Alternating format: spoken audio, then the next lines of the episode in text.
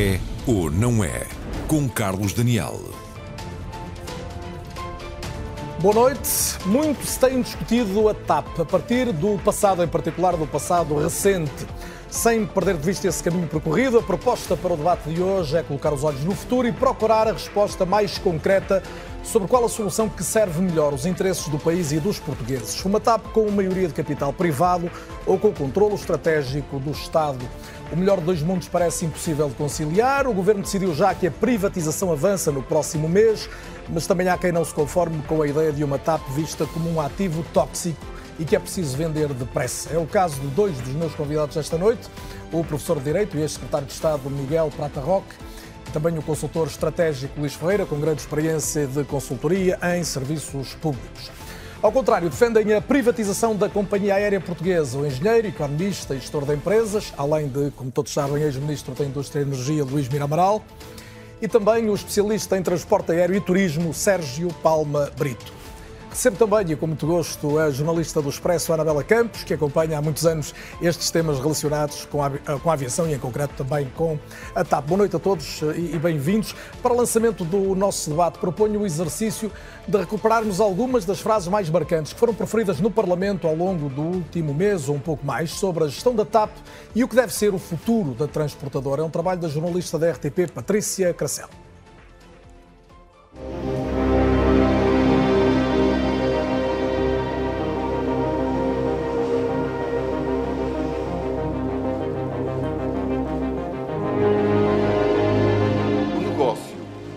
Corresse bem, qualquer mais-valia gerada era do privado. Se o negócio corresse mal, o Estado pagava. Para o bem, a empresa era do privado, para o mal, a empresa era do Estado. Isto não é verdade e há limites para a ignorância. Estarmos a receber lições de competência e diligência de quem, de quem nos sucedeu em matérias de proteger o interesse do público, não obrigado.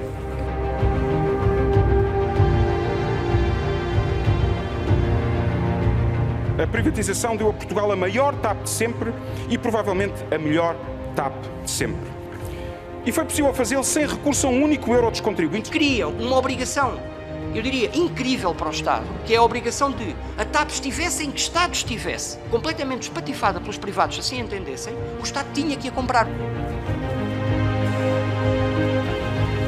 Tenho muito orgulho do trabalho que nós fizemos para salvar a TAP, para garantir que a TAP continuava a voar, mas, sobretudo, porque nós conseguimos provar que a TAP, empresa pública, pode dar lucro. Havia alternativa? Claro que havia.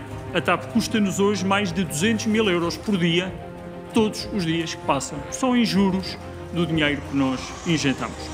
Nós injetamos 3,2 mil milhões de euros na TAP, nós perderíamos incomensuravelmente mais do que estes 3,2.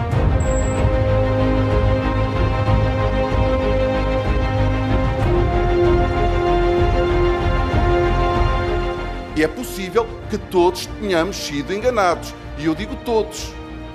Que a TAP tenha sido enganada, que o governo português do PSD tenha sido enganado, que o país tenha sido enganado.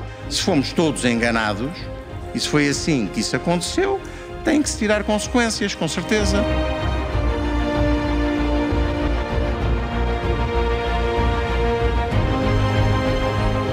Nosso entendimento é de que o governo não está aberto à possibilidade de vender a totalidade da empresa. A nossa expectativa é que nós possamos estar em condições, do ponto de vista da conclusão das avaliações, de podermos aprovar o decreto-lei eh, ainda eh, antes do verão, por volta de julho.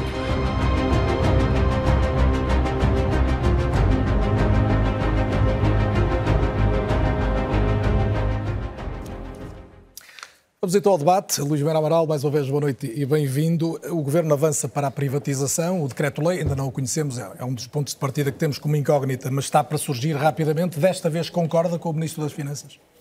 Boa noite, agradeço o vosso convite, é um cumprimento todos os restantes oradores e devo dizer que eu acho espantoso que no início do século XXI, neste pobre país, ainda se discuta a possibilidade da TAP continuar pública devo dizer, em termos irónicos, há dois tipos de empresas: empresas rentáveis e empresas estratégicas. A TAP, ficando no setor público, é o que eu chamaria tal empresa estratégica em termos irónicos. E agora explico-lhe o modelo empresarial muito simples mostra que a TAP sozinha não tem viabilidade. É um clássico exemplo de inviabilidade económica de uma empresa. A TAP está entalada entre o modelo das empresas low cost, de baixos custos, não tendo a TAP nunca estrutura de custos para poder competir com elas, e depois tendo do outro lado as empresas de grande dimensão, para as quais a, a, a TAP nunca terá escala para poder competir com elas. E, portanto, a TAP configura, em termos empresariais, um caso tipo de inviabilidade económica entalado entre dois modelos.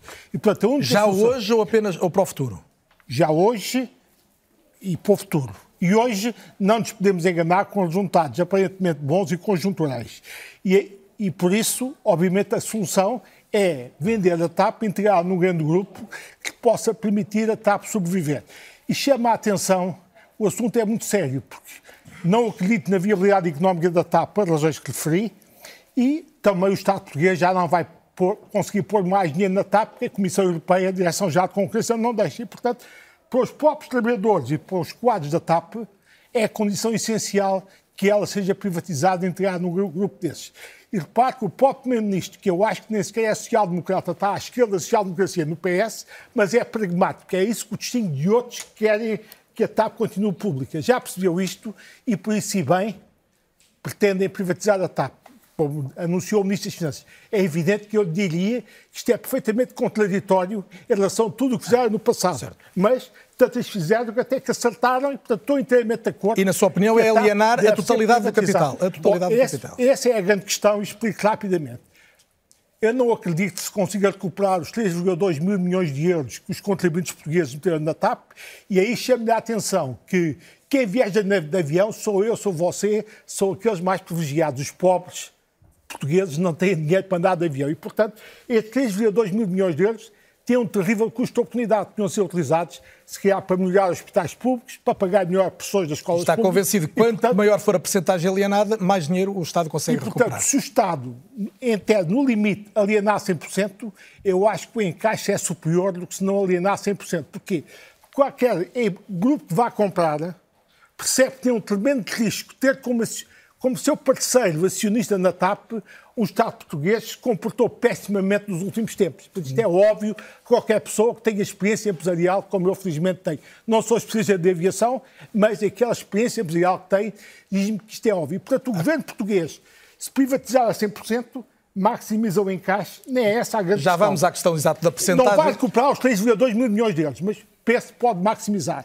Se começar a pôr muitas exigências e quiser ter uma participação na TAP, que os, aqueles que queiram comprar desconfiem, vai empatar o jogo e vai dificultar terrivelmente a gestão da empresa, podemos correr o risco até de não encontrar parceiros. E, portanto, estamos a jogar nestes dois limites. Miguel Prata Roca, o senhor faz parte de um grupo de pessoas que fizeram, publicaram um manifesto há menos de um mês em que insistem na ideia de não, que não se tape os olhos e que se olhe para o problema, eh, não olhando para a TAP como um ativo tóxico para o país. Ouvindo o que ouviu ainda agora do, do engenheiro Miramaral, eh, qual é o modelo no essencial que defendem, ou seja, a TAP pode sobreviver sozinha ou precisa de um parceiro e a questão não é se precisa de um parceiro, é como é que se faz a parceria?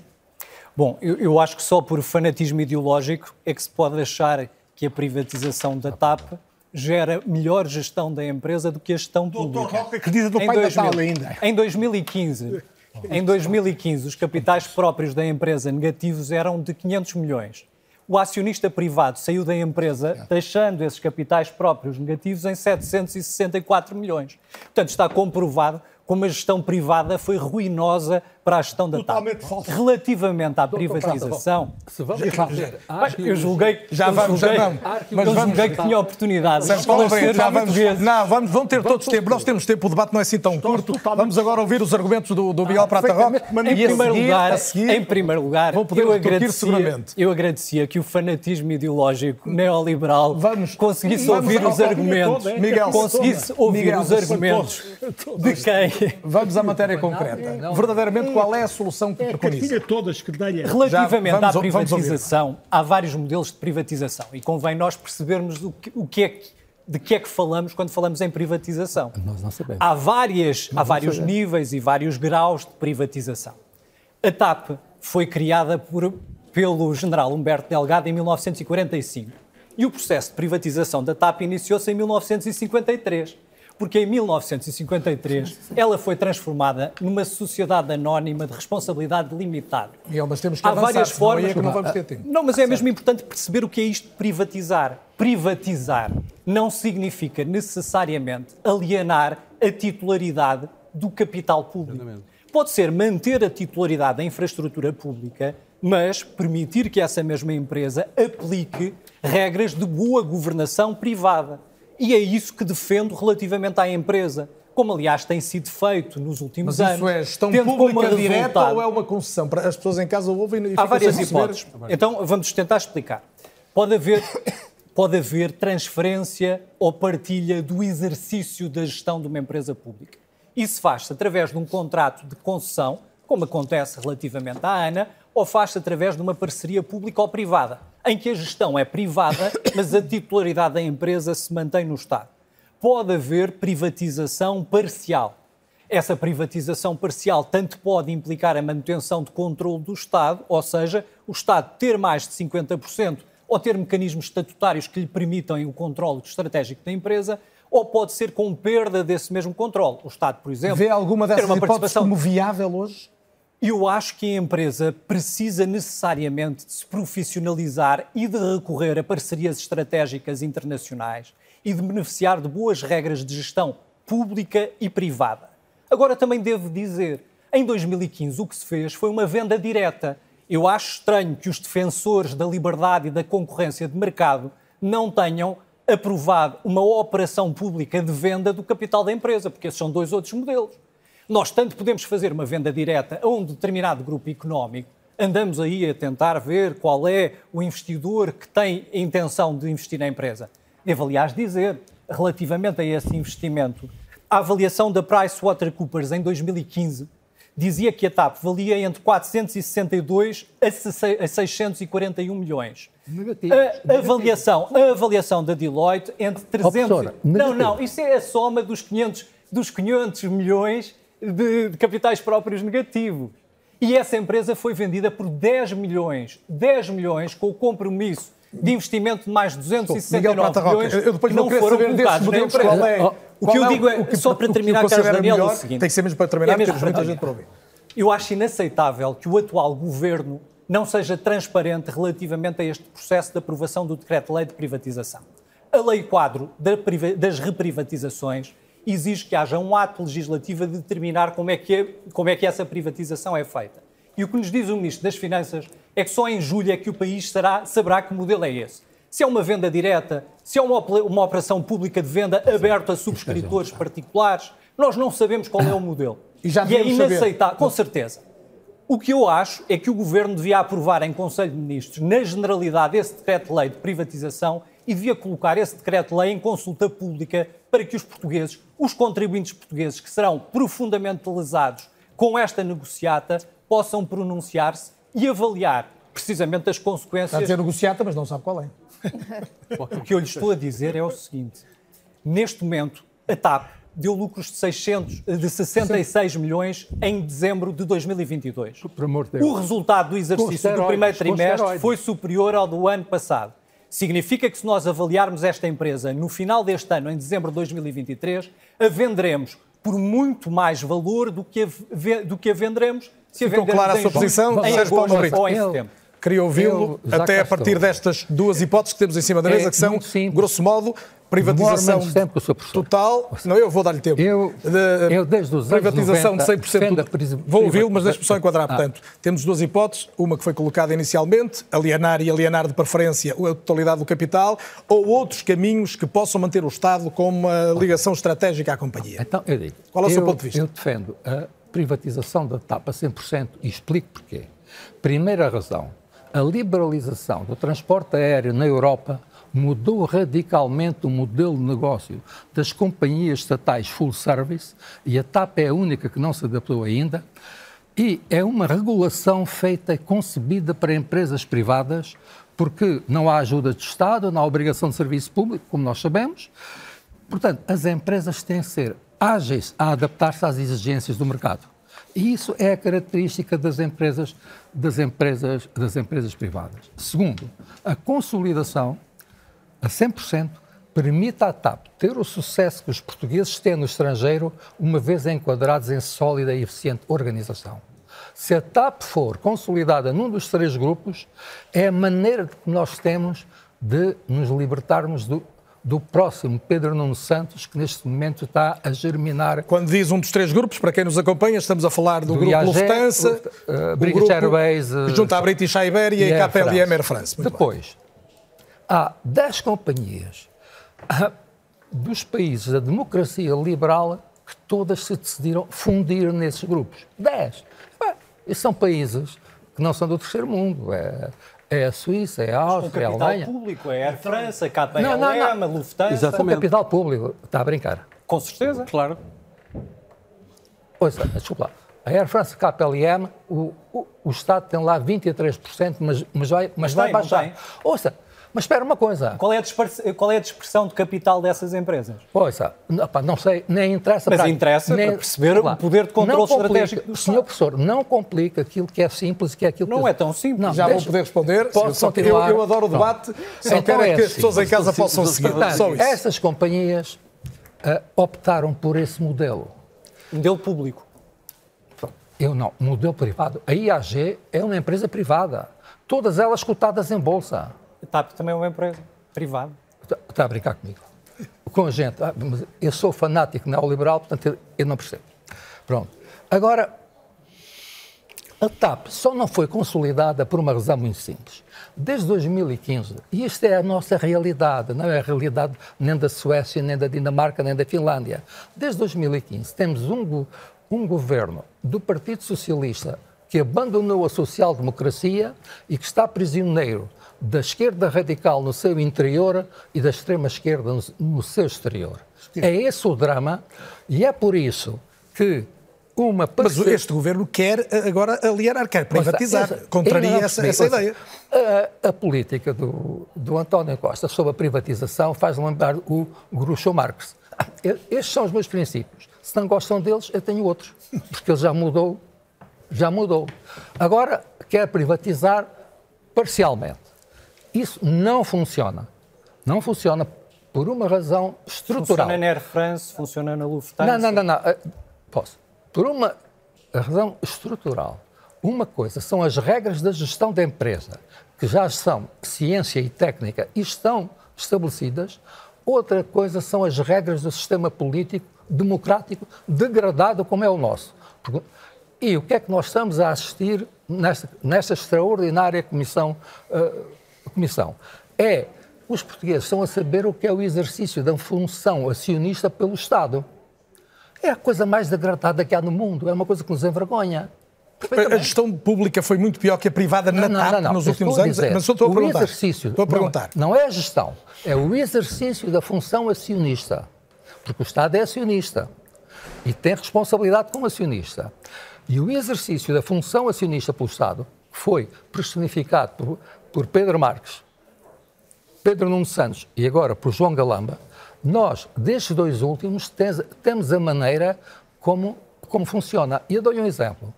A demissão de uma administradora como a doutora Alexandra Reis, numa, numa sociedade privada, era um ponto de agenda do Conselho de Administração e passava-se adiante. Numa empresa. Não, não, não era. era. um ponto de uma Assembleia Geral de Acionistas. Exatamente. Ouça. Está enganado. Tá, e aliás, se falamos de boa gestão uma privada, coisa, convém não, lembrar o setor é bancário, que foi tão bem gerido. Lá, uma coisa é convém lembrar a PT, que foi tão bem gerida. Não é isso. Eu quero só acabar de ouvir e perceber o, o ponto final da, da, há aqui, da intervenção há aqui um ponto de ordem, Sr. Professor. O senhor é professor da Faculdade de Direito da Universidade de Lisboa. Eu quero saber se estou a falar com o professor ou se estou a falar com o político. Está a falar com o cidadão.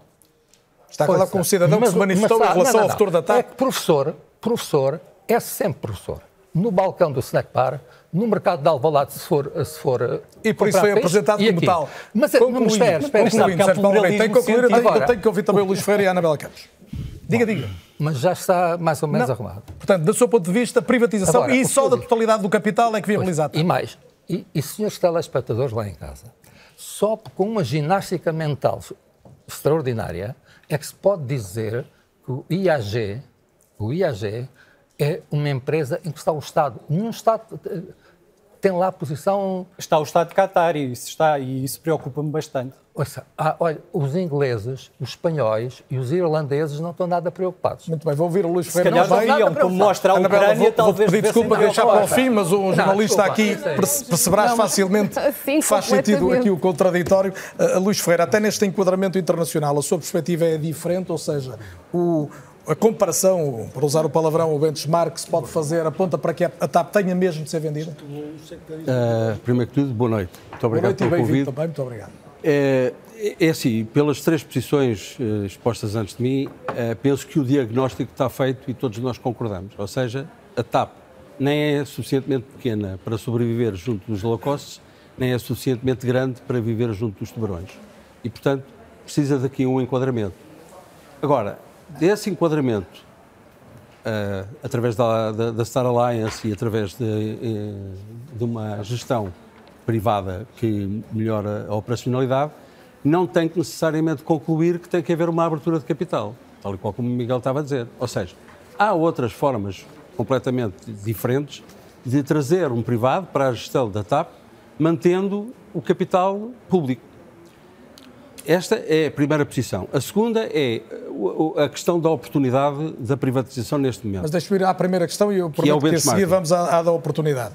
Eh, Porque, quando me diz é possível trazer um privado para a gestão da companhia mantendo o capital público, este tipo de operadores, eh, os mais fortes na Europa, que foram aqui citados já várias vezes, aceitarão uma Essa é outra questão. Mas está ligada.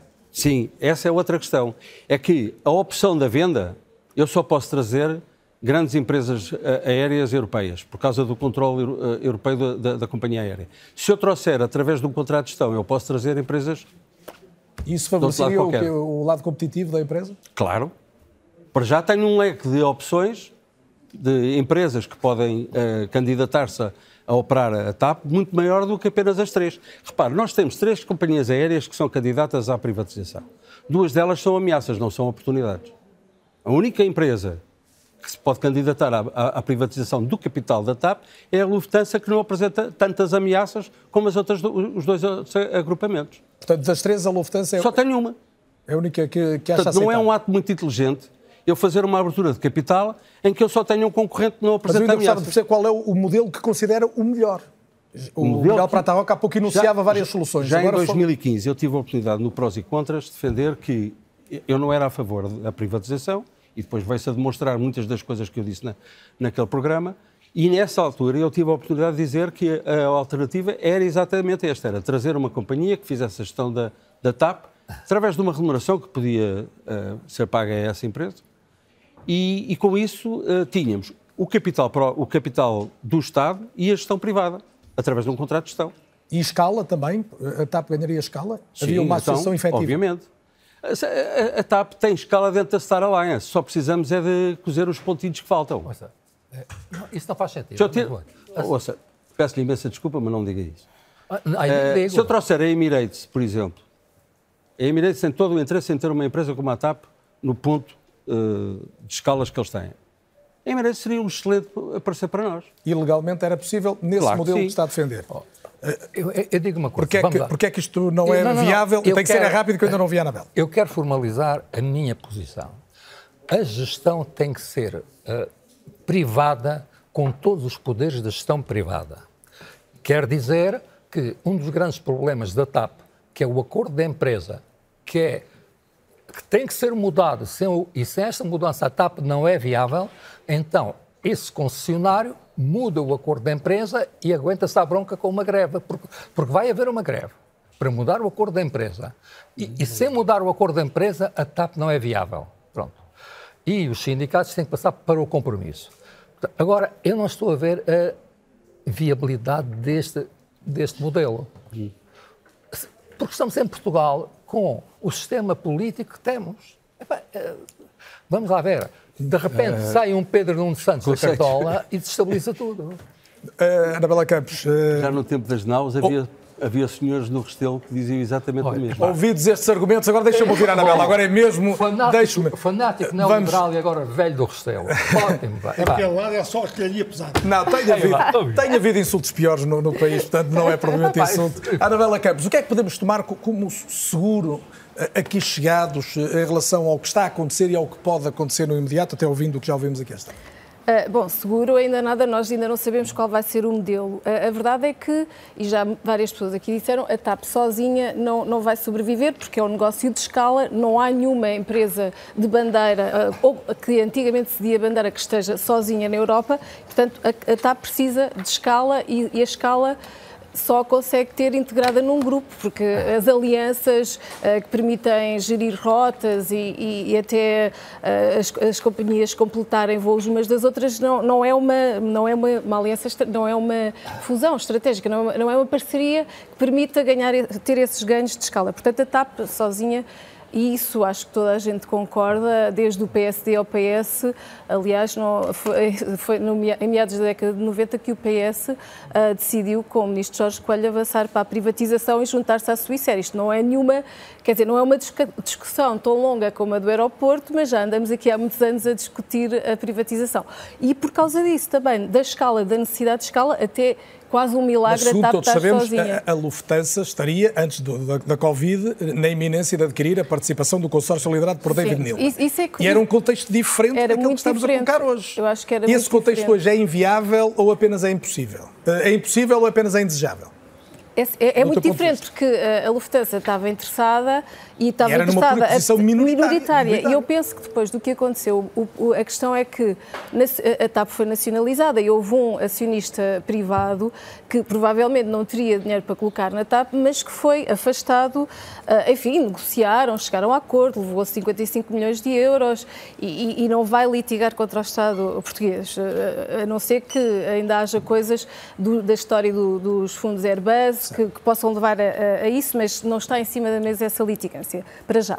E, portanto, hoje em dia ninguém, acho eu, e, e a Lufthansa, que era o potencial interessado e que estava interessado em minorita- ser parceiro minori- minoritário, desta vez ainda nem sequer é a candidata oficial, enquanto a IAG já contratou aparentemente um escritório de advogados, a Air France está a contratar outro, a Lufthansa diz que ainda é cedo, disse há pouco tempo o presidente E da Lufthansa. do eu, dossiê- corrijo a Anabela, eu estou de acordo com ela, mas no dia 25 de maio, a, a Lufthansa eh, informou o mercado sobre o acordo que fez com a ITA, que é um acordo que começa com 41% do capital, mas para continuar, portanto tem uma, tem uma dinâmica, E tem italiano. É italiana e diz que, que vai, para além da- das, do mercado existente, vai dinamizar o hub de Roma, situado idealmente para diversificar a, a- a rede da ITA na África e na América Latina. Mas- Se eu bem percebo, a, a Lufthansa tinha dois amores e já terá escolhido um. Nós E ainda- se eu bem sim. percebo o que está a dizer, duas uma. Ou a Lufthansa vai ser hostil em relação a cotas de mercado da TAP, designadamente na América do Sul, é o que me está a Quer dizer. dizer, não podem ser hostis, sabe porquê? Há uma coisa que ninguém explica. Ou a Lufthansa a seguir vai, comprar, vai, estar, vai manifestar interesse na TAP? Não. Não, eu- pelo contrário, não parece que se está a afastar disso. Va- Vamos lá ver. A grande força que a TAP tem não é da TAP, é do governo português. Que o acordo bilateral entre o Brasil e Portugal, negociado pelo Sócrates e pelo Lula, é a coisa mais desigual que há a nosso favor. As empresas indicadas, indicadas pelo governo português podem voar para todos os aeroportos do, todos os Mas isso, aeroportos do isso vai Brasil. ser uma grande vantagem competitiva para a TAP. Extraordinário. E é o maior, o maior É ativo maior que a TAP tem. Mas É o é, ativo. o ativo é do país, calma. Não é da TAP. O ativo é do país. Quer O país indicou a TAP. Mas se a TAP for alienada, Mas deixa de os- ser. Não, Os- os slots são da ele TAP, aí, não, os slots são Pergunto. da TAP, Os slots são da mas TAP. o direito de tráfego é do país. O que eu quero dizer com isto é outra coisa. Não é É que a TAP, neste momento, Brasil. tem uma vantagem extraordinária com o aeroporto de Lisboa. Porque, como está congestionado, não tem concorrência. Mesmo que uma companhia queira concorrer com a TAP, não pode. Portanto, o comprador da TAP sabe que durante os 7, 10 anos tem o, praticamente o monopólio Nós já vamos à questão do Hub de Lisboa e eu, Ok. eu gostava que nos ajudasse a percebê-lo melhor até daqui a pouco, mas, Mas- mas, responda-me, se puder, só Diga. esta pergunta. Uh, do seu ponto de vista, a Lufthansa está a manifestar indiretamente desinteresse na aquisição da TAP. é Quando, ele- quando eles dizem que o, que o grande projeto deles é, é, desenvolver o hub de Roma para a África e para a América Latina, é aquilo que a TAP diz, é que tem um hub da África da América Latina. Luís Mira Amaral, se isto for verdade, e ouvindo há pouco o que dizia o Luís Ferreira, ficaremos apenas com dois interessados que podem ser relativamente hostis em relação Deixe à TAP. primeiro dizer uma coisa, porque eu acho que o Dr. Roque estava a viver noutro planeta quando o engenheiro José Sócrates assinou um memorando com a Troika que previa a privatização da TAP, da EDP, a REN e a ANA. Portanto, foi o governo do primeiro-ministro socialista José Sócrates que assinou um memorando com a Troika previa a privatização disto tudo. O Dr. Roque ignora sistematicamente isto, para ter uma conclusão que eu posso tirar é que ele estava a viver noutro planeta quando... A discussão isto, ideológica também é interessante, não, mas... Não, não, não, isto é discussão ideológica, são factos. Sim, sim, Depois, mas... segundo o aspecto, não, não, é importante dizer que em 4 de novembro de 2015 o então presidente da TAP, engenheiro Fernando Pinto, mandou uma carta a explicar que, possivelmente, no dia 11 de novembro, havia uma ruptura de tesouraria e a TAP já não conseguia pagar aos seus fornecedores. E, portanto, isto mostra a urgência que houve de fazer uma privatização da TAP, porque a TAP estava entrada. Depois, o que é que aconteceu?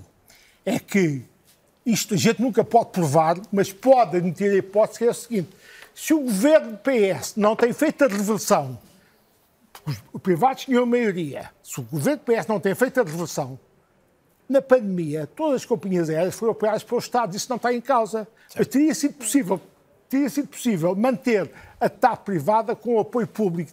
Não. Mas como o governo impôs aos privados a reversão, está-se-me a ver. Não podia, porque a gestão privada deu prejuízo. Está-se-me a ver que. Não cumpria os critérios da Comissão Europeia. Foi preciso ter dinheiro. Não.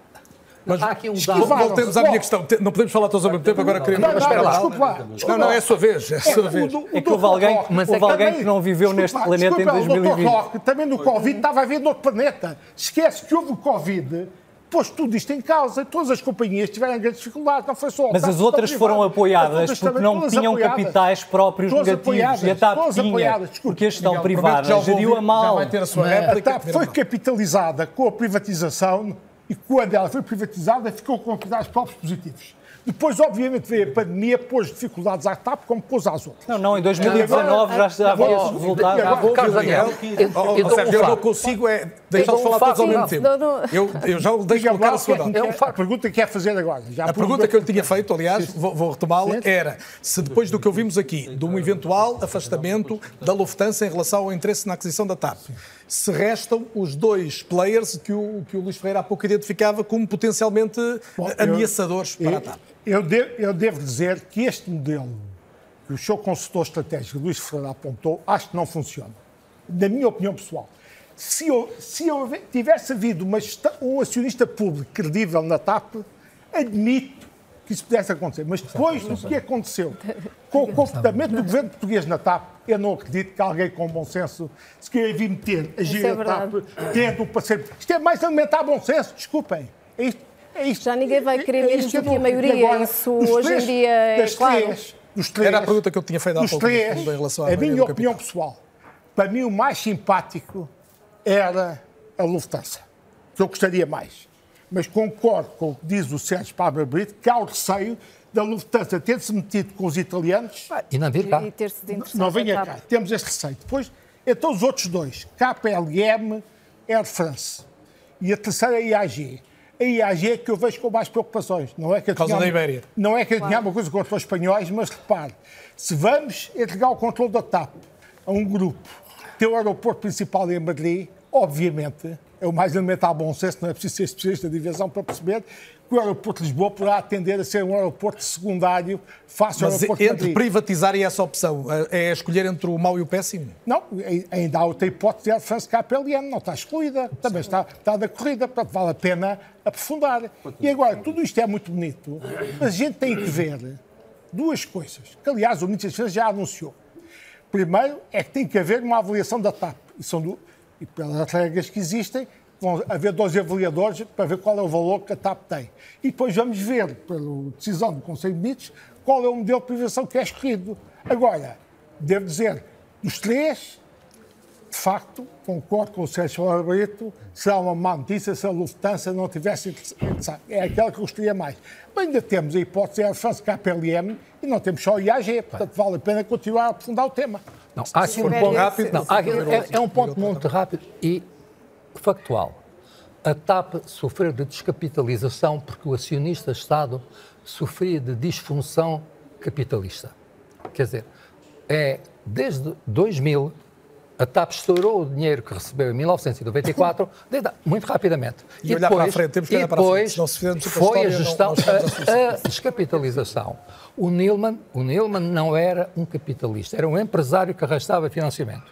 Arrastou o financiamento da Airbus e o financiamento da, do, do grupo HNA lim- limitado. Mas o grande fin- financeiro do Nilman era o grupo, HN, o grupo HNA. Simplesmente o grupo HNA, que o Nilman considerava o tio rico chinês, faliu. A partir desse momento, o Pedro Nuno Santos descobriu outro tio rico para capitalizar a TAP, o Miguel contribuinte português. Ferreira, o Luís está a fazer Oh, menção- só dizer-lhe uma coisa. Um, Eu tenho que um ouvir minuto. este lado da mesa também que eu não ouvi e voltar a Anabela. Foram aqui falar dos lucros da TAP 2022. É preciso perceber que estes lucros da TAP foram conseguidos à custa, à custa de uma compressão salaria- salarial certo? que não vai se manter e, portanto, esquece essa vantagem desses lucros e através de benefícios fiscais. Portanto, foram factos extraordinários que não são repetíveis. É. Portanto, Baseámos a, a viabilidade da TAP em lucros 2022. Deixa só desmontar. Vou ouvir agora o Luís Ferreira, temos é muito desonesto. Deixa só Desculpa, desmontar duas falácias que foram agora enumeradas. Ah, é. A primeira é a TAP nunca, em 20 anos, teve injeção de capital ah, público. Mas foi isso que eu disse. Não, não foi. O senhor disse que desde 94 até agora que a TAP tinha vivido à conta do- dos dinheiros contribuintes. Em Não, 94... não, eu não disse isso. Agora, Lamento muito. agora- Eu não disse Olha, isso. deixa-me Está agora corrigido está- Eu Em não disse- 94, diz que não- em eu não disse 94 a. TAP teve uma ajuda de, uh, salvo erro, 180 200 ou, milhões de 200 ou 400 milhões. 1.500 Deixe-me só concluir, por favor. Sim. Que teve que pagar com juros. Não. E desde aí... Ouça. Ouça. Mas Não, agora deixa eu ver oh, oh. Sérgio Paulo. Eu estava calado O senhor tem é os ver seus se- dados, eu tenho os meus. Então, E os seus estão tão válidos quanto os meus. Vamos pô-los Portanto, eu agora estou a apresentar os meus. vamos pô-los É o aqui que em está não, eu É está a apresentar os meus. Agora é vez do. Luís Ferreira, são sempre E, portanto, desde 94 que a TAP não recebeu um tostão do orçamento público. Portanto, é uma falácia enorme que corre por aí, que a TAP é um servidor de dinheiro Não do- recebeu até até agora. Até a ajuda do Até Covid. 2021. Ok? Portanto, primeira questão. Segundo, outra falácia que anda aí, outra suposta meia mentira, meia verdade que anda aí, que é os resultados de 2022 foram apurados por benefícios fiscais e por redução dos ordenados. Não é verdade. redução Não dos houve ordenados. redução de houve- salário? Não, Não houve? em 2022 pagou-se exatamente a mesma, a mesma massa salarial 2021. que, que em 2021. Mas em 2020 Portanto, tinha não, não cortes. em 2022 não houve cortes para dar resultados. Desculpe, houve Eu estou- 21. tenho exatamente o mesmo número de pessoas, aproximadamente, e tenho exatamente mesma- os mesmos gastos Basta ouvir os sindicatos a queixarem-se da Posso? compensação Posso? salarial. Não, mas está Basta ouvir os explicado sindicatos. o, o ponto de vista. Agora, a gente esquece que as os rendimentos por passagens passaram de 1 milhão, 1 bi, para 3 bi. O EBITDA passou de 230 e- 273 milhões negativos para 758 positivos. O cash flow operacional passou de 28 milhões negativos para 774 positivos. E agora vêm dizer que os resultados de 65 milhões provêm da diminuição dos ordenados e dos impostos. E isso Vamos quer a dizer brincar. que a TAP era viável E continua a ser. atual? Portanto, uma das razões porque eu, eu- porque eu sou da opinião que a privatização neste momento é um perfeito disparate, é porque estamos a meio de um, de um- de um programa de reestruturação em que, claramente, até porque os grandes indicadores do mercado internacional apontam para que vai haver uma maior consolidação, uma maior de, de- de viagens e de passageiros, e, portanto, o que tudo me leva a crer que 2023 ainda venha a ter um resultado melhor do que E 2022. então porquê é que o Governo está com tanta pressa agora Não faço a mínima ideia porque Qual é a sua leitura? eu não faço ideia. Eu- por- porque é assim, são três coisas que estão erradas. Primeiro o modelo, o vender. O segundo, eh, vender no meio de uma reestruturação em que em princípio eu vou melhorar os, os resultados e posso ter um, um, um, um, PER muito melhor. Ou seja, eu, eu com 700 milhões de EBITDA posso aspirar a ter qualquer coisa com 3,5 milhões bi de, de valor de venda. Se eu, em vez de ter, preciso ter é encontrar 700, um par. 700 Volto a milhões dizer, de, tem expectativa de valor de venda de... de 3,5, são- é um PER de 5 que é baixíssimo para este tipo de setor, eh, setor eh, Um económico. otimista. Mas está a falar no- na possibilidade de alienação da totalidade do 100%. capital. Portanto, ou Portanto, seja, isso pagaria o que os, o que os contribuintes Sim, eu não, entregaram tá- à TAP na ajuda eu não consigo perceber porque é que as pessoas não, não- dizem que não vão recuperar os 3,2. Porque, repare, primeiro, não são... Portanto, o Luís Ferreira considera que é possível, só para ficar Carlos, claro para quem nos está que é possível, alienando o capital da TAP, A pagar TAP o que foi ainda não foram injetados. Foi ajudado. Ainda não foram injetados na TAP 3.2 bi. Certo, faltam 700 milhões. Exatamente. Portanto, quando as pessoas eh, no café, ou no táxi, ou no barbeiro falam nisto, não são 3.2. São 2.5 até agora. Exatamente. Eu não vou ao Portanto, e a seguir diz, ah, eu não vou recuperar. Mas não vai recuperar porquê? Se a empresa tem mais dois anos do plano de reestruturação e, e e e as perspectivas são de, de melhoria, tanto dos lucros, porque os lucros eh, por si próprios não falam nada. O cash flow operacional é um indicador muito melhor. Normalmente, quando se fazem avaliações e se tenta determinar o valor de uma empresa, utiliza-se muito mais o EBITDA e o, cash flow, e o cash flow operacional do que propriamente os resultados. Os resultados podem estar afetados por uma série de eh, estimativas e, e- e outros items que não são recorrentes e que afetam a- os valores. Portanto, e a terceira, que é, para mim, é- esta ainda é mais grave, é estar a vender a TAP sem ainda ter decidido a localização do novo aeroporto. Muito bem, já vamos voltar a esse tema. Antes do intervalo da queria ouvir a Deixa-me Anabela só, Campos. deixa só é dizer tua vez. que, eh, que na Tinha uma verdade. pergunta, já ouviste. Não, é, é verdade, é verdade que eh, eh, o o Estado não injetou mais dinheiro. Só para, só para precisar aqui uma coisa em relação a 2015, mas eh, os bancos. Eh, Foi a quem, avalista, foi não, a, avalista. quem, a quem a TAP devia 670 milhões de euros disseram que não emprestavam mais dinheiro à TAP. Aliás, aquela privatização teve inclusive uma carta de conforto ah, que, foi, que teve que ser assinada ah, ah, pelo Estado português, eh, para a República e pela Par Pública, que dizia se os privados não cumprirem, nós cobrimos a, a- a dívida que era de quase 700 milhões de euros. Portanto, isso, isso, ah, é, é verdade, não é? Não pôs dinheiro, mas, mas tinha lá algum. Agora, a TAP, ah, quanto às avaliações, as avaliações que estão em cima me- da mesa é à volta de mil milhões, um pouco mais, um milhão e duzentos. Aliás, o Estado italiano, ah, o Estado alemão vai pagar pela ITA cerca de 800 milhões, tendo em conta o valor que paga pelos 41%. A ITA é mais pequena que a TAP hoje em dia, é verdade, mas a, a TAP vale mais eh, do que a ITA? Talvez valha um pouco mais, porque tem o tal, eh, a tal, eh, os slots para o Brasil e Estamos tem a uma ligação para os Estados 41%. A Unidos. TAP podia vender mais. Exato, não, estamos a, A perspectiva era, de- aqui, neste caso, a estimativa, não é perspectiva. O valor Não, que to- não, a- é toda, total. toda, a, toda a IT é avaliada em 800 milhões de euros, que era o valor que a Lufthansa, em 2019, uma TAP um bocadinho maior, avaliava a, a- a nossa TAP. Portanto, 3,5 mil milhões, francamente, acho difícil. Era ótimo, é agora. era ótimo, mas, Eu mas- o que eu estou a dizer mas é acho que- muito difícil. O que eu estou a dizer é que, no fim do plano de reestruturação, se continuarmos a ter melhoria de resultados como tivemos nos últimos dois anos, Mas essa melhoria foi conseguida um bocadinho à custa ah, de cortes no. Então, se tem tempo para o intervalo, agora é só concluir a Anabela na segunda parte. A, a melhoria foi conseguida à custa de corte com os custos com os trabalhadores, que a TAP ah, agora já está, enfim, a, a rever, porque a- está a rever, porque está a refazer os acordos de empresa e, por exemplo, os pilotos já estão a conseguir mais dinheiro. Eu não sei ah, quanto tempo é que a TAP consegue conter estes custos como pública, sobretudo como pública. Vai ter sempre pressão ah, das greves em cima da mesa. Ah, e, e também a TAP teve essas receitas extraordinárias porque está a vender bilhetes a preços bastante mais caros ah, do que vendia em 2019. A TAP, e diga-se passagem, todas as companhias aéreas, vi, ah, viajar de avião já não é tão barato como era.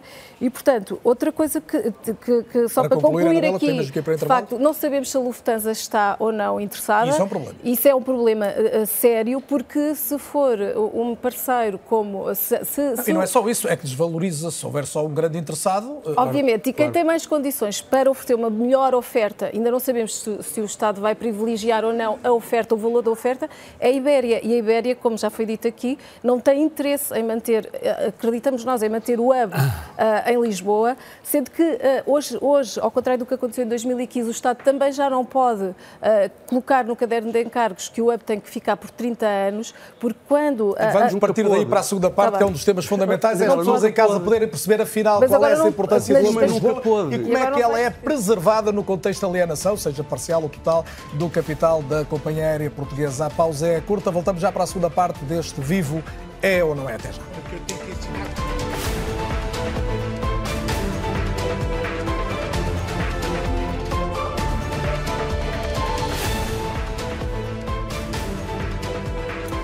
Boa noite e bem-vindos de volta ao É ou Não É. Qual a melhor solução para a TAP, tendo em conta os interesses do país? Uma venda da totalidade do capital ou então encontrar uma outra forma que permita a manutenção do controle estratégico por parte do Estado? Foi esta a questão que dividiu as opiniões na primeira parte e volto ao debate com os meus convidados. Anabela Campos, jornalista do Expresso, Luís Miramaral, engenheiro economista e gestor de empresas, Miguel Prata Roque, professor de Direito e ex-secretário de Estado Sérgio Palma Brito, especialista, analista sénior em transporte aéreo e turismo, e também Luís Ferreira, consultor estratégico. Bem-vindos de volta. Um, Miguel Prata Roque, um, é possível saber hoje qual é o, o, valor justo da TAP? É possível apontar? Bom, é... o que é que vale economicamente e estrategicamente, embora economicamente talvez seja mais objetivo? Certo. Então, jovem, é muito normal nós termos visões diferentes sobre a forma de gerir a coisa pública. Há quem entenda que essa gestão das infraestruturas públicas deve ser feita com o Estado concentrando-se em determinados setores da economia. Há quem entenda que o interesse nacional justifica que o Estado tenha empresas e infraestruturas centrais que possam alavancar essa mesma economia. É e, relativamente, e relativamente à TAP, é preciso ter, uh, ter bem presente o seguinte: em 2019, só em exportações diretas, a TAP trouxe ao país 2,6 mil milhões de euros. Em exportações indiretas, 2,5 mil milhões de euros. Isto são o quê? São a atividade dos transitários e o transporte de 50 mil toneladas de carga por parte da empresa. Para além do mais, há também outra vantagem da TAP ter sede em Portugal e pagar impostos em Portugal é que se os portugueses compram bilhetes para voar à TAP, não estão a comprar a companhias estrangeiras. E só nisso, a TAP em 2019 poupou 700 milhões ao país. Miguel, isso Significa... são argumentos conhecidos até do, do, do movimento que o, que o, Miguel integrou também, mas a minha pergunta era, isso no fim dá, aponta um valor da TAP hoje como companhia? O, o valor da TAP neste momento, o Conselho de Ministros, em 27 de abril, em cumprimento da Lei Quadro das Privatizações, autorizou a par pública a contratar dois avaliadores independentes. Esses avaliadores independentes vão fazer, obviamente, a análise dessa mesma, desses mesmos resultados financeiros da TAP e a análise também de outros fatores e de benefícios que resultam da detenção da TAP. Há pouco estávamos a falar no Brasil. A TAP em 2022 foi o líder mundial de transporte de passageiros entre a Europa e o Brasil. É Transportou 1, 1 milhão e 600 mil passageiros entre a Europa e o Brasil. É, portanto... Depois há estes benefícios que eu estava a descrever. Repare, a TAP em 2019 criava 11 mil postos de trabalho diretos. A TAP em 2019, só em IRS e em contribuições para a segurança social, gerava 300 milhões para a economia nacional. Esses são números indiscutíveis. A minha pergunta que é, dizer mediante é TAP... esse valor que atribui à TAP, e o, Miguel Pratão acaba de sublinhar uma série de, de itens em que há dinheiro que entra nos cofres de Estado, do Estado desde logo e que é relevante, eh, é possível encontrar um comprador hoje, até no cenário que aqui discutíamos na primeira parte, que possa pagar esse valor, não ir apenas por um valor facial e possa compensar o Estado pelo valor estratégico? Então, olha, fazendo apelo à minha experiência universitária e à minha experiência governativa, eu fui o governante que criou pela primeira vez um mecanismo de avaliação de impacto legislativo.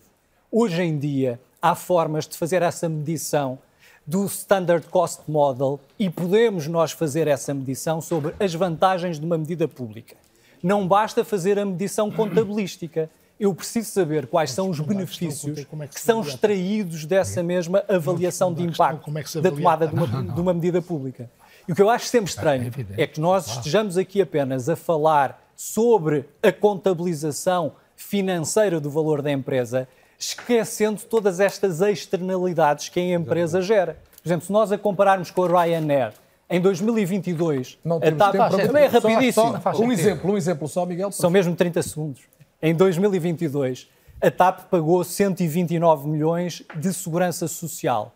A Ryanair pagou 9 milhões. Isto demonstra manifestamente Carlos, para nós vendermos, já para nós perdermos o controle da empresa. Uma empresa. Essa empresa seja um acrescento, é um acrescento dizer, que o Miguel está a dizer. Eh, eu, eu estranho imenso que nunca tenha sido feito um estudo de custo-benefício da existência da TAP ou da não existência da TAP.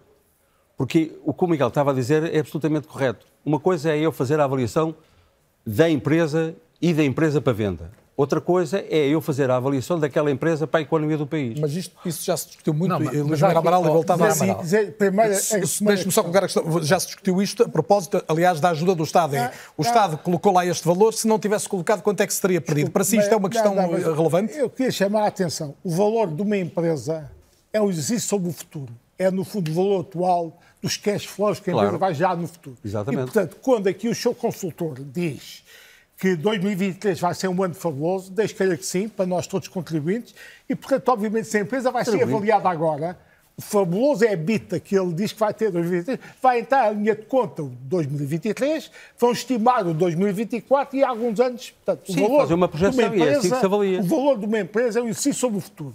É o Claro. cash flow, é o valor atual dos E a perspectiva é positiva no caso da TAP. E, portanto, é claro se que é assim, é claro que eu continuo na mesma história, que ele concordou comigo. Há aqui um problema de viabilidade económica da, da TAP a prazo. Bom, mas, portanto, É um problema de dimensão. Va- Os dois avaliadores escolhidos de acordo com, com a lei vão fazer este exercício. Vão ver os cash flows que a TAP vai gerar de 2023 e para diante e se é aquela perspectiva, ótimo. Até se calhar temos um valor superior àquele que eu podia prever. Portanto, chamamos a atenção que as pessoas não têm consciência disto. Normalmente digam que o, que o valor da empresa é aquilo que lá se pôs no passado. Não é Não, nada. não, não, não. Isso, é- isso é história. Claro que não. O valor de uma empresa é o valor atual dos cash flows futuros. E, portanto, vamos- vai, este exercício vai ser feito por dois avaliadores independentes, um do outro, e, portanto, os dois vão dar um valor. Depois, Isso, isso, justifica maior prudência ne- nesta operação? Não, não isso, isso depois chama-lhe a atenção. Isso é o que eles vão dizer. E depois o valor de venda é aquilo que o comprador quiser dar. Claro. É, pá, então assim ficam Daí a questão do número de compradores interessados ser relevante. O Exatamente. segundo aspecto, que aqui o Dr. Roque, porque de facto não tem formação económica, esquece. Ele só fala de exportações da TAP. Mas esquece, contribuição para o produto, para o PIB nacional, é o valor acrescentado dessas exportações. Não é as Exatamente. exportações em bruto. Ele só fala encantado das exportações em bruto da TAP. E agora não se esqueça que a TAP, os aviões, são todos importados, que infelizmente não, não são produtos cá dentro. E os combustíveis também são importados. E, portanto, o valor acrescentado combustível é é, muito inferior ao valor bruto das exportações. Não estou a dizer que não haja exportações, estou-lhe a chamar a atenção. A condição para o produto, coisa que o Dr. Roque certamente não sabe, porque não Ah, muito bem, mas- mas está esclarecido o seu é ponto de vista. importante chamar-vos a atenção, que não vejo ninguém dizer isto. Só se fala em exportações Eu tenho uma solução. e a, eu e tenho a, a solução. deixa-me acabar. Sim, sim, deixa, deixa. E a contribuição para o produto, para o produto interno bruto, para o PIB nacional, é o valor acrescentado dessas exportações. Portanto, o meu amigo tem que descontar as Mas é exportações sempre relevante. aquilo que importou É- para fazer essas exportações. Claro. Isto é válido para a TAP, como é válido para o turismo, como é válido Mas para é relevante salvaguardar isso para o futuro, Não, é- é independentemente importante do chamar a modelo atenção não podemos só, só falar em valores de exportações brutos e depois as pessoas que não têm formação económica esquecem, julgam que isto é a contribuição para o PIB. Não é. Estou aqui a dar uma nota metodológica sobre economia. Muito bem, Desculpa. isto- e agradecemos isso. Posso Sérgio Abreu, mais disse tem a solução e já vou Não, ver o Luís também. A solução para... A solução para isto é, é simples. É a vantagem de ser velho, sabe? Eu, que li os relatórios e conto todos da TAP, e, e estava lá nesses anos, desde os anos 80, todo, toda a gente dizia a grande contribuição da TAP para a economia nacional. O que eu digo é isto. No país onde se fazem os mais inúteis dos estudos, eu, há um estudo que tem que ser encomendado a uma escola de economia de primeira linha, que é saber a análise da importância da TAP para a economia e Sim, sociedade portuguesa. Não é análise custo-benefício. Deixa, deixa a escola de economia fazer E isso nunca se fez. Não. Nunca se fez. Como é que se discute a TAP, como dizia a Anabela há tantos anos, e nunca se fez esse estudo? Ouça, porque a malta gosta muito de, de números. Mas também lhe posso dizer, o Pedro Nuno Santos publicou um artigo no, ah, no Observador, depois de ter injetado os 1.200 milhões. E os números que ele lá pôs chumbariam qualquer aluno do primeiro ano de Economia. E digo-lhe uma coisa, quem banca 1.200 milhões com base naqueles números não faz sentido. Mas qual é a solução ainda? A solução para isto, para acabarmos com esta com esta rega-rega, é, de facto, haver um estudo que se faz rapidamente, seis meses faz, faz isto, o Estado tem que pedir este estudo e dizemos, a TAP cá é, tem esta importância Tal para a qual é o economia. valor justo e estratégico. E depois, também não, não vamos imaginar que a TAP desaparece de repente e há o vácuo. Se a TAP desapa- desaparecer, há companhias estrangeiras que põem aviões em Lisboa. Sérgio Paulo Brito, Claro o governo devia fazer isso antes de avançar, ou antes pelo menos de tomar decisão final em relação à privatização? Ah, ouça, devia ter feito isto há três ou quatro anos. Mas deve fazê-lo agora, o senhor disse, é Deve possível fazer. em meio ano, deve, Deve fazê-lo fazer. agora antes de tomar uma decisão Não definitiva? daqui a quatro anos. Estamos aqui, pá, com mais... Estamos aqui a discutir isto. Esperemos que, que seja possível, Não, pelo menos que que seja sejamos todos capazes Portanto, de, de cá uma voltar. análise. Luís Ferreira, Uma- a TAP eh, existe daqui a quatro anos eh, se mantiver as, as condições em que tem, em que tem existido? Ah, em face dos números que, te- que apresenta a evolução dos, dos últimos três anos e tendo em conta aquilo que são as projeções para 2023, eu digo que, claro, ah, mais quatro anos de certeza que está cá e em condições que ah, pode determinar um valor superior àquele que hoje resultaria. Mas temos aqui colocado sobre a mesa um, um tema que é, que é muito relevante. É quem são os, os compradores interessados, quem, quem, quem é que estará disposto a dar um valor justo pela TAP e até ver, de facto, dos quatro grandes grupos, dos três grandes grupos, em primeiro lugar, se estarão todos interessados e, portanto, se haverá concorrência pa- para a compra da TAP. E já agora a minha pergunta muito concreta, se admite a hipótese de um outsider, alguém que surja, mesmo num contexto de privatização simples e não nos, nos- nos cenários que, que, que enunciou há pouco. Repare, enquanto nós mantivermos o cenário de venda de capital apenas a três ou quatro empresas, são três. Não, não há mais, não há músculo financeiro de ninguém não. que possa concorrer.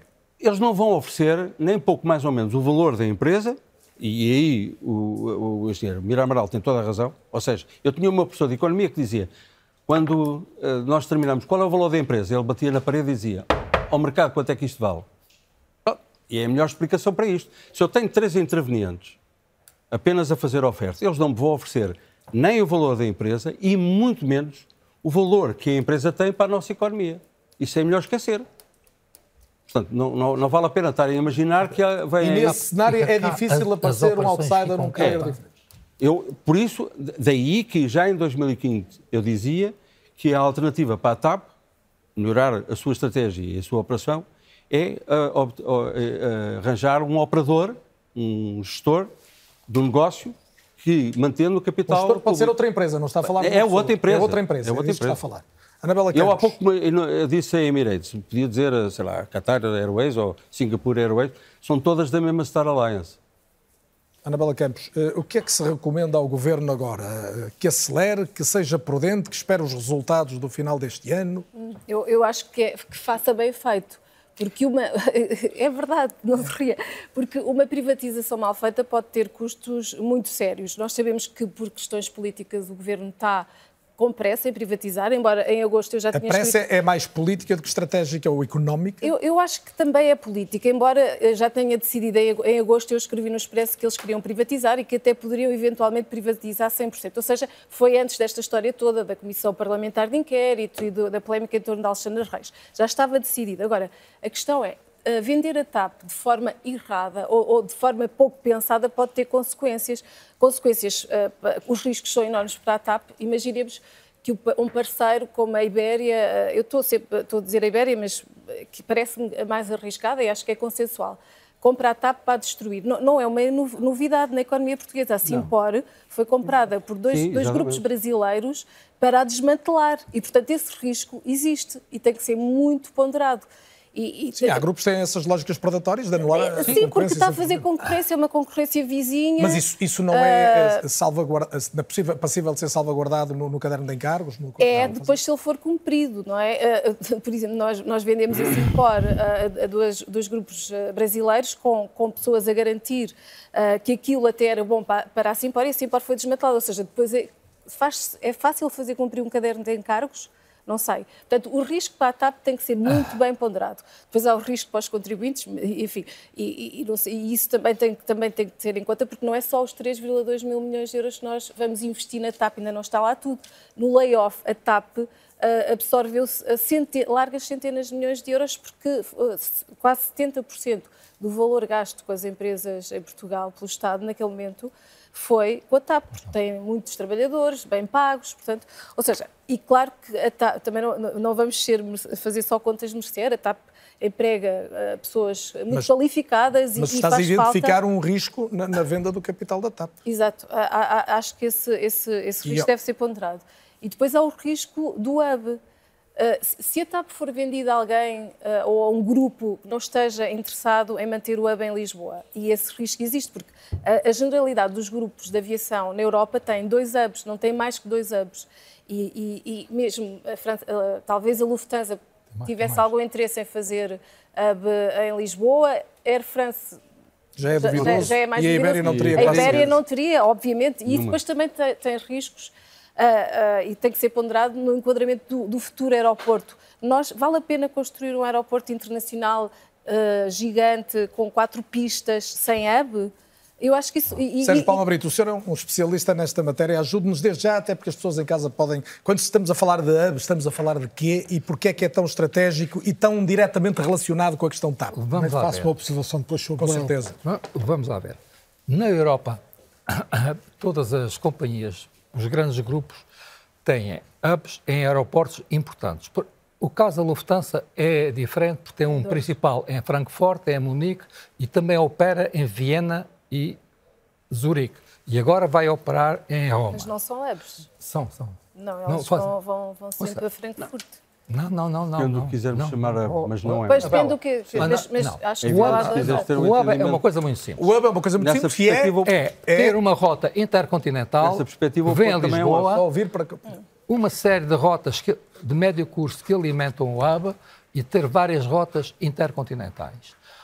O pão com manteiga está nos voos intercontinentais. E isto é crucial para a TAP, porque a TAP, o grande problema que sempre Pão com teve... manteiga, neste caso, valorizado. Valorizado. Manteiga como uma coisa exato, cara, exato, exato. não barata. O... Não, mas espera lá. É crucial para a TAP, porque a TAP reduzida ao mercado dos portugueses e dos turistas, não. esqueça.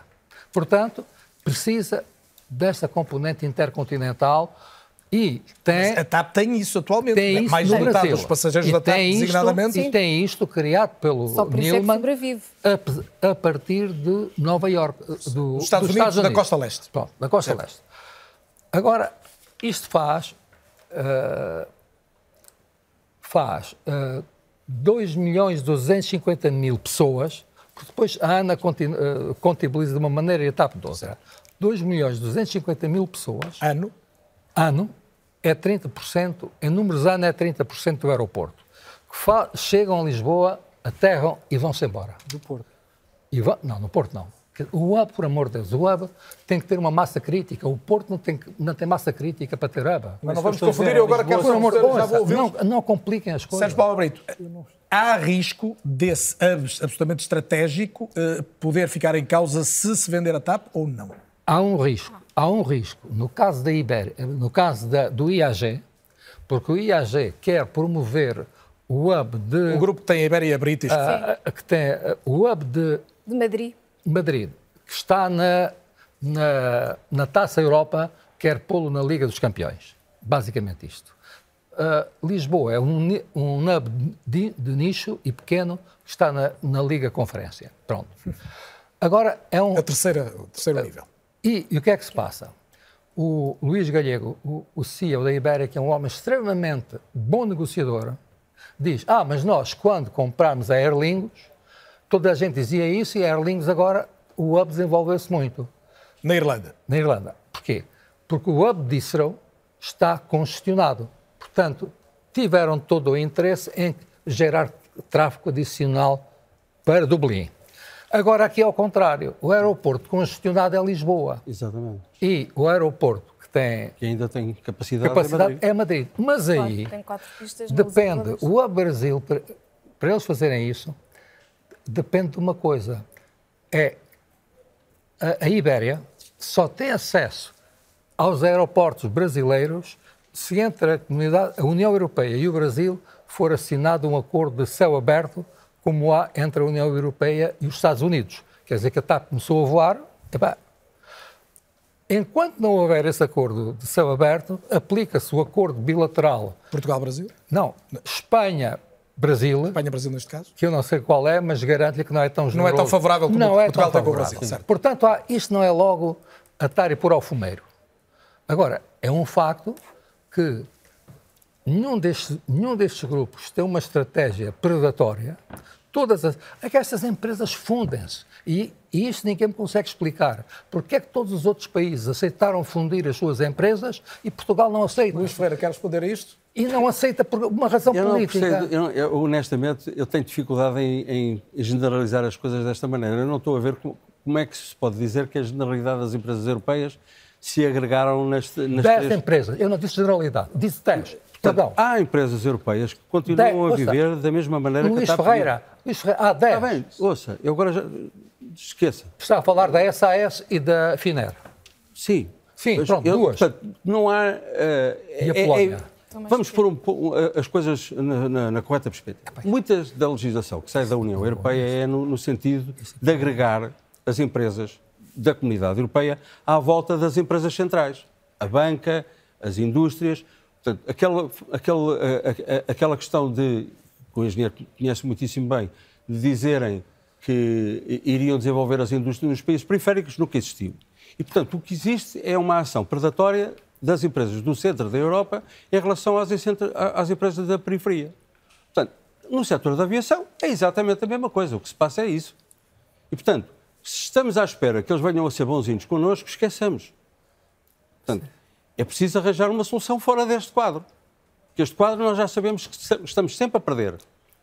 Não vão contribuir com, para a nossa economia da mesma maneira que nós contribuímos com a existência da TAP, nunca nos irão pagar o justo valor da TAP e, portanto, estamos estrangulados. E, de certeza absoluta, é, era uma maneira de evitar a construção do aeroporto. Porque amanhã, e não sei se essa é a intenção do governo, ou seja, vendemos a TAP ao desbarato não. e torna-se necessário. Não, não, valor estratégico e, e torna-se necessário fazer o aeroporto. Está, Já agora, uma coisa, Anabela, quando se fala no aeroporto, o novo aeroporto, se, por exemplo, se for no Campo Tiro, ninguém está a falar em construir o aeroporto de raiz em, com quatro pistas e três não, gares. Não, não, isso só se okay. for algo Estamos a falar num, num T1 que tem uma pista e uma gar e um, sim, as acessibilidades. Sim, sim, Desse, do aeroporto já falámos aqui no outro debate, mas Mira Amaral queria falar precisamente desse Voltar à vaca fria. O governo vai pedir duas avaliações. As avaliações têm que refletir necessariamente o EBITDA e os cash flows deste ano e depois tem os provisionais dos próximos anos. Claro. E é o valor atual disto. Portanto, se é um cenário tão fabuloso como o consultor Luís Ferreira diz, encantados, se há melhor para os contribuintes, fiquem encantados. Isso Mas aqui temos esta questão do hub e da importância vão, como salvaguardar. Vão refletir isso. E depois há outra coisa que não se esqueça que há 30 anos fiz privatizações no governo, tenho essa experiência. Depois outra lembro. coisa que o governo, o ministro das Finanças e o ministro setorial em causa devem saber, saber comunicar ao mercado, vender o produto, mostrar que aquelas avaliações que vão ser feitas são independentes, têm virtualidades e que ele tem um preço muito simpático. Bom, pois admitamos que sim. Depois, como também estão de acordo, o valor é o que o comprador quiser dar. Claro. Agora, suponha, num cenário, o comprador dá um valor desastroso. O governo pode não aceitar. Claro. Sim. Portanto, então voltamos à estaca zero. Qual é o risco de começar um processo se for bem encaminhado e chegar tem, com certeza até o fim. Exato, não tem que ser bem pensado. Aliás... O risco para mim é não se fazer nada e daqui a cinco anos estamos na mesma que hoje em dia. Primeiro, Exatamente. Portanto, é esta questão que eu ponho. Portanto, o Governo deve iniciar o processo o governo tem ainda três anos de vida, não é preciso acabar isto em agosto ou setembro, tem tempo para fazer com calma. Queria acabar até ao final do ano, mas uh, provavelmente não é uma boa ideia. Como mas o governo ser, prometeu, uh, como deve estabeleceu como objetivo o final do ano. É? tempo com calma, fazer. Subjuntado, damos avaliações simpáticas. Depois, como foi dito, nenhum quer comprar por um valor decente. O governo pode dizer que não. Ou, ou, ou quem, é ou quem comprar. Ou quem oferecer melhor. Eu não acabei. Ah, eu não acabei. Ah, desculpa, desculpa, eu faço só uma pergunta. Outra coisa agora sobre o hub e o aeroporto. Deixa só ouvir a pergunta do Luís Ferreira, que é sobre isto, não, e eu deixo é, já a seguir. Porque, se é, se, e concordando consigo, porque é que em vez de fazermos avaliações à empresa, não se faz uma análise de custo-benefício quanto à existência da TAP? Há aqui duas coisas distintas. Uma coisa tem que ser a avaliação da empresa, que é aquilo que o comprador compra o comprador não compra o país nem a externalidade da TAP ao país. O comprador compra o valor objetivo dos cash flows futuros que a TAP dá. Outra coisa é o governo, se quiser, faça essa avaliação. Não é o governo, não é o governo, é o país. O país é que precisa de saber O governo está a representar o país neste caso, desculpe. Quando eu falo no governo, o governo, em princípio, em teoria, representa o interesse geral. Portanto, quando eu falo no governo, o governo, representando o interesse geral, faz essa, faz essa avaliação. Pode fazê-lo, não tem problema nenhum. Mas outro assunto que eu queria chamar a atenção é o aeroporto. Eu acho que com os cenários de incerteza que temos tremendos sobre o futuro, e o futuro tem a ver não só com a evolução de tráfego, pode ser espetacular ou pode não ser tão espetacular como temos, depois temos o problema da descarbonização dos aviões, que é uma história que ainda, ainda vamos ver o que é que se dá, com mudanças de combustíveis e, portanto, há muita incerteza sobre o futuro. Logo, há uma coisa que eu aprendi e ensino em gestão de empresas, os meus alunos de engenharia, nas pós-graduações que faço, na avaliação de empresas, que é as opções reais. O que é que significa? A gente, num projeto de investimento, Sim.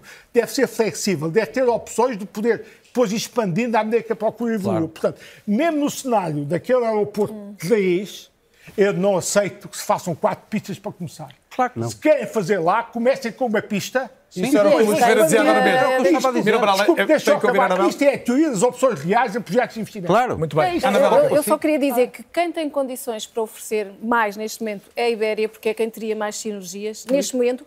E há, Estrategicamente e há, pode não ser bom. Exatamente, mas há, há fundos também a olhar para a privatização da TAP e pode haver fundos norte-americanos interessados e, aliás, o, o amigo do Primeiro-Ministro, Diogo Lacerda Machado, já se disse disponível para ajudar a, a encontrar soluções alternativas de combinação se nenhum destes grupos grandes uh, estiver interessado ou, ou, tiver um valor, uh, ou, ou, se for uma boa opção para a TAP. Ele também disse, não privatizem a, a TAP a correr porque pode correr mal, pode ser um uh, presente envenenado não, tem tudo mesmo. Para correr mal. E, e portanto, é inevitável, é inevitável, mas tem que ser bem pensado. E, e, essa é, eu acho que é uma mensagem muito importante. Não fazer como até agora o Estado, na verdade, tem sido um mau gestor, fez, fez privatizações mal feitas. A EFASEC é uma privatização feita, uma nacionalização feita de forma desastrosa, que ainda não está concluída. Um dia fazemos um debate sobre nacionalizações e privatizações e como olha, se percebeu hoje, e, dá, dá um belo programa só para dizer mais, a e o Miguel Prata é virá seguramente dizer. com agrado.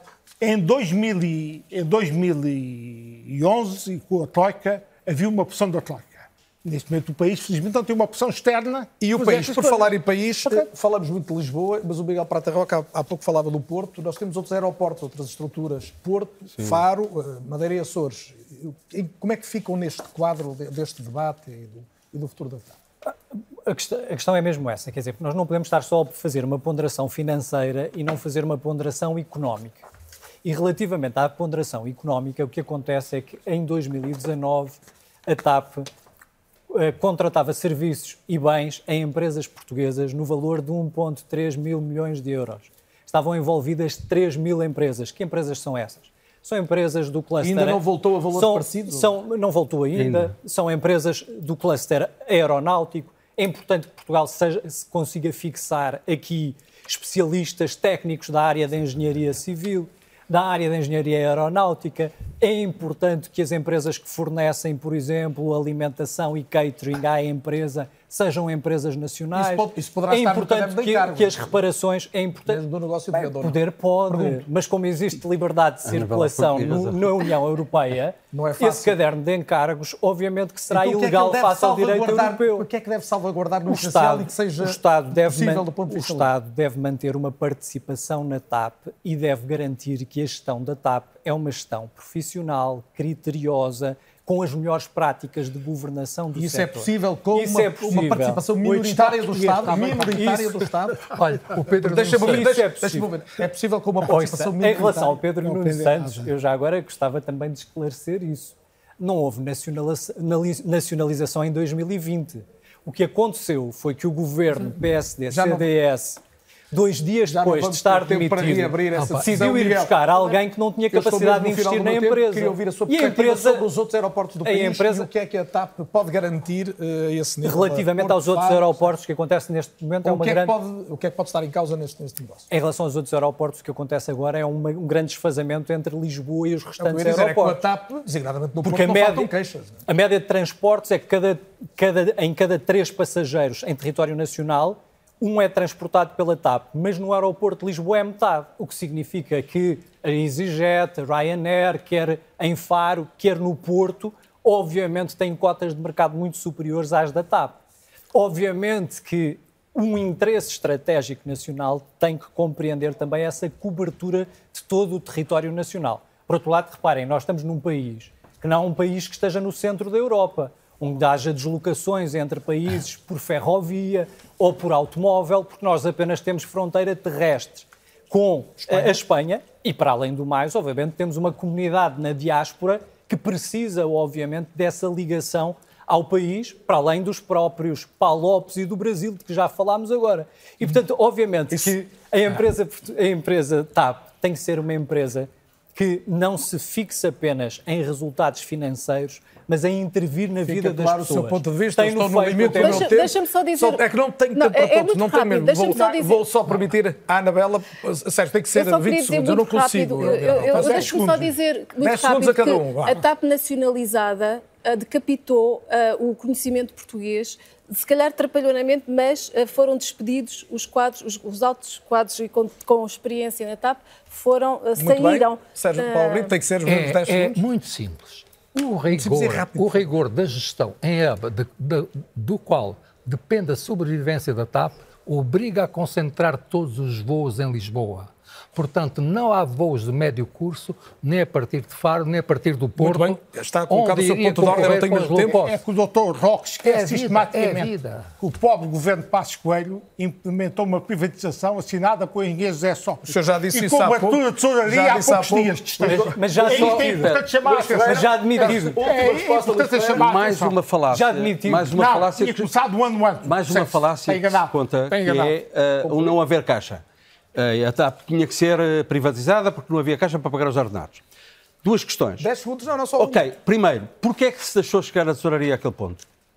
Ah, Segundo, porquê é que tendo havido a injeção de 200 ou 300 milhões uh, na, na, empresa, esses 300 milhões figuravam na, no, no final do ano em tesouraria? Essas perguntas dariam Afinal, não dava para pagar, não era necessário para pagar. Não era preciso. A vinda de todos foi um gosto deles esta noite na RTP. Uh, Provou-se que este tema faz uh, sentido ser uh, debatido. O processo está em curso, mas seguramente nos próximos meses haveremos de voltar ao assunto TAP, privatização em condições, por quanto e quando. Boa noite. É ou não é voltar a ser? Dois dias. Até lá.